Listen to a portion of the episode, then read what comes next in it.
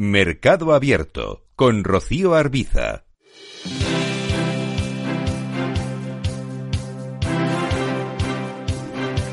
Seguimos en Mercado Abierto las estimaciones de la inversión requerida para descarbonizar la economía y cumplir con la Agenda 2030 ponen de manifiesto la relación unívoca entre sostenibilidad y sistema financiero. Una relación que además se ha ido fortaleciendo a medida que los reguladores han construido un marco orientado a promover de la manera más eficiente, ética y transparente el flujo de capital privado hacia proyectos eh, sostenibles.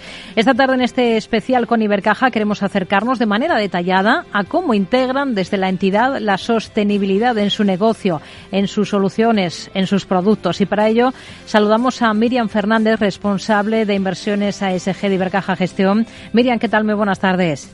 Muy buenas tardes, Rocío. Bueno, cada día que pasa, cada mes, semana o año, se hace más evidente que, que ahora que las entidades como financiadoras y, motoras de los cambios pues deben tejer ese entramado que nos lleve hacia una mayor integración de la sostenibilidad en general. ¿Ibercaja tiene claro este rol y trabaja de manera integral en ello, en conseguirlo?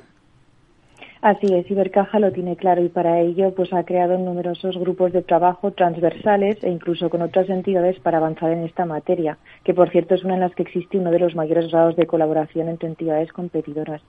Si nos centramos en, en, Ibercaja, nosotros somos plenamente conscientes de la fortaleza y del empuje de ese plan de acción de finanzas sostenibles del 2018 que se ha ido plasmando, sobre todo en términos de transparencia, desde ese momento y trabajamos, eh, como, ya he comentado, de una manera transversal para integrar la sostenibilidad en nuestra estrategia comercial. Hmm. Mm, ¿Qué, ¿Qué entienden ustedes en Ibercaja por sostenibilidad, un término tan amplio?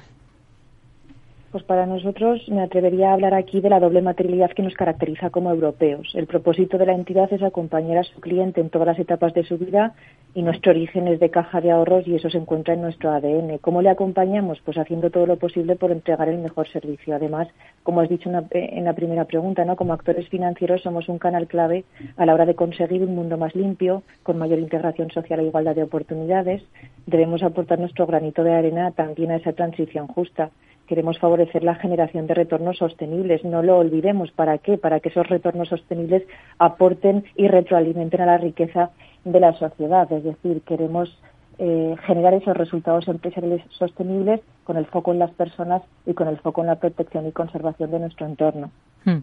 Eh, venimos de una última cumbre del clima en Egipto un tanto descafeinada, aunque hay algunos puntos en los que ha habido ciertos avances, pero está claro que se necesita una gran inversión que hay que financiar para avanzar en esos objetivos climáticos que nos estamos marcando.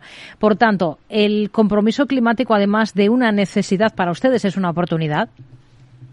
Desde luego, eh, desde el punto de vista de las inversiones lo ha sido desde la creación del primer fondo de pensiones, eh, el Fondo Ibercaja Pensiones Sostenible y Solidario, y, y, desde luego la identificación de riesgos y oportunidades se hace palpable en las diferentes áreas de la entidad, como ya hemos comentado, desde la concesión de préstamos hasta la prestación de servicios de aseguramiento, gestión y, y, también asesoramiento de las inversiones. Para nosotros no hay que olvidar ese prisma. Por una parte es gestionar riesgos, mitigación de riesgos, pero por otra parte es hacer florecer Hmm. esa, esa, esa sostenibilidad en el caso de las oportunidades. ¿Los clientes les están demandando a ustedes cada vez soluciones más sostenibles que no den la espalda ni a cuestiones medioambientales, ni a las sociales, ni a las de gobierno corporativo? ¿Esto lo están palpando? Mira, la integración de cuestiones ambientales, sociales y de gobierno corporativo en la gestión de inversiones ha disfrutado de un periodo muy benigno, acompañado de flujos de inversión y de fuertes retornos en general superiores a mercado desde el 2017 y hasta el 2021. Por eso los clientes han ido incrementando la demanda y la curiosidad por estos productos. En 2002 ya sabemos las vicisitudes de este año.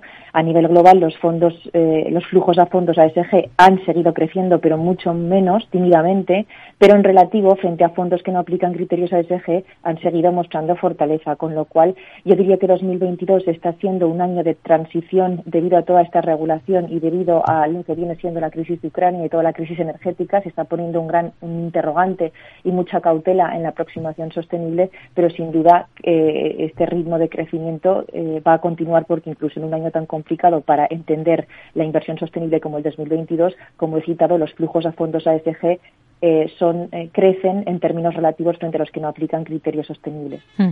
Ahora nos centramos un poquito más en la gestora, si le parece, pero como entidad financiera, ¿qué cosas están haciendo ustedes en materia ESG? ¿Sobre qué planes o pilares, sobre todo, se asienta esa estrategia en esta materia de una entidad como Ibercaja? Nuestros ejes son las personas, es la protección del medio ambiente, es la ética empresarial. Pero si queremos eh, hablar claramente de cuáles son nuestros cinco principales ejes de actuación en sostenibilidad a nivel de, a nivel de entidad, a nivel de banco, sería la gestión de riesgos ASG, identificarlos, gestionarlos e integrarlos, el desarrollo de un negocio sostenible, acompañar a nuestros clientes en, en, cómo abrazan ellos los criterios de sostenibilidad y desarrollar nosotros mismos nuestra, nuestra estrategia comercial incluyendo los criterios ASG. Como he citado antes, las personas, la transparencia y la gobernanza sería el punto cuarto y el eje número cinco sería el medio ambiente y sociedad, como hemos citado anteriormente. ¿A qué ODS aportan más? Diría que aportan más. ¿En cuáles se centran?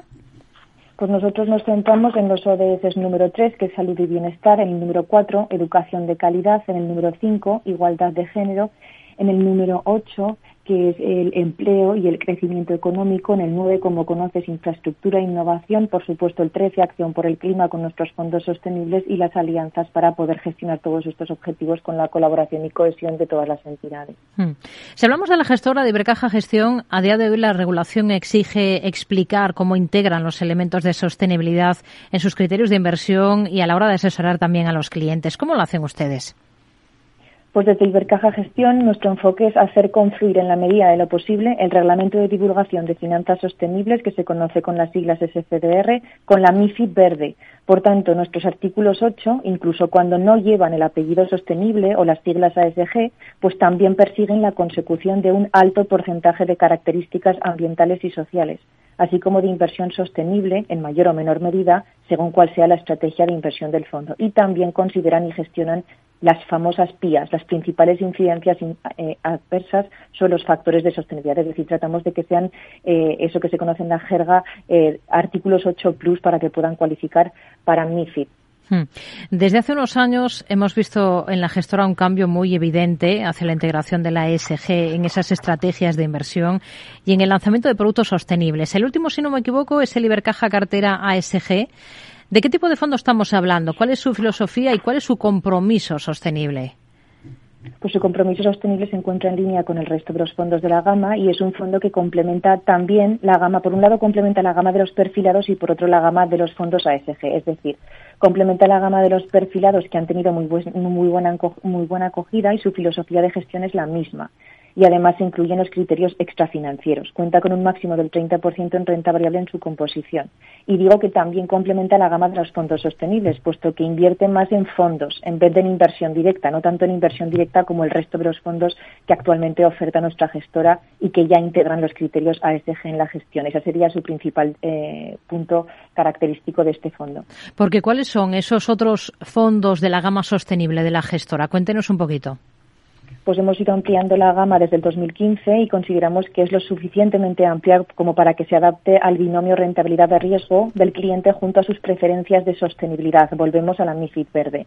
Contamos con fondos eminentemente de renta variable como Ibercaja New Energy, centralizado en las nuevas energías y en el Pacto Verde, Ibercaja Megatrends en las tres grandes tendencias aplicando los criterios ASG o Ibercaja Sanidad, por su propio nombre indica, con el acceso a los medicamentos. También contamos con fondos mixtos que invierten en renta fija y renta variable como Ibercaja Sostenible y Solidario y fondos 100% de renta fija como renta fija sostenible con mayor duración o ahorro renta fija con una duración más reducida. Hmm. Miriam, una cosa más. Este verano entraba en vigor la normativa del sector financiero que pone mayor foco aún en la protección del inversor y que implica, por ejemplo, que las entidades tienen que tener en cuenta las preferencias de sostenibilidad de sus clientes a la hora de componer sus carteras. ¿Qué ha supuesto esto para el sector y para ustedes en particular? ¿Cómo se han adaptado? Pues ha supuesto mediciones y para ello y con ello la búsqueda de proveedores para la obtención de ese dato bruto. Ha hecho falta contrastar la información, hace falta estructurarla y depurar el dato. Ha hecho falta llevar a cabo análisis y elaboración de marcos para la gobernanza, para analizar la descarbonización y la alineación de los diferentes emisores con sus estrategias de net cero Para ello ha habido que conocer todos los marcos disponibles en el mercado y la factibilidad para su implementación, es decir, el grado de madurez de un determinado enfoque para poder ser aplicado y sobre todo ha llevado a la toma de decisiones. Es decir, hemos tenido que formarnos, hemos tenido que estudiar, modelizar, mejorar los, los procesos de gobernanza y de procedimentación y, por supuesto, como ya hemos citado, crear grupos de trabajo transversales para avanzar de la mano y dar una respuesta coordinada a nuestros clientes. Nos quedamos con ello. Miriam Fernández, responsable de inversiones eh, ASG de Ibercaja Gestión. Gracias por acompañarnos en este espacio. Muy buenas tardes. Buenas tardes, gracias.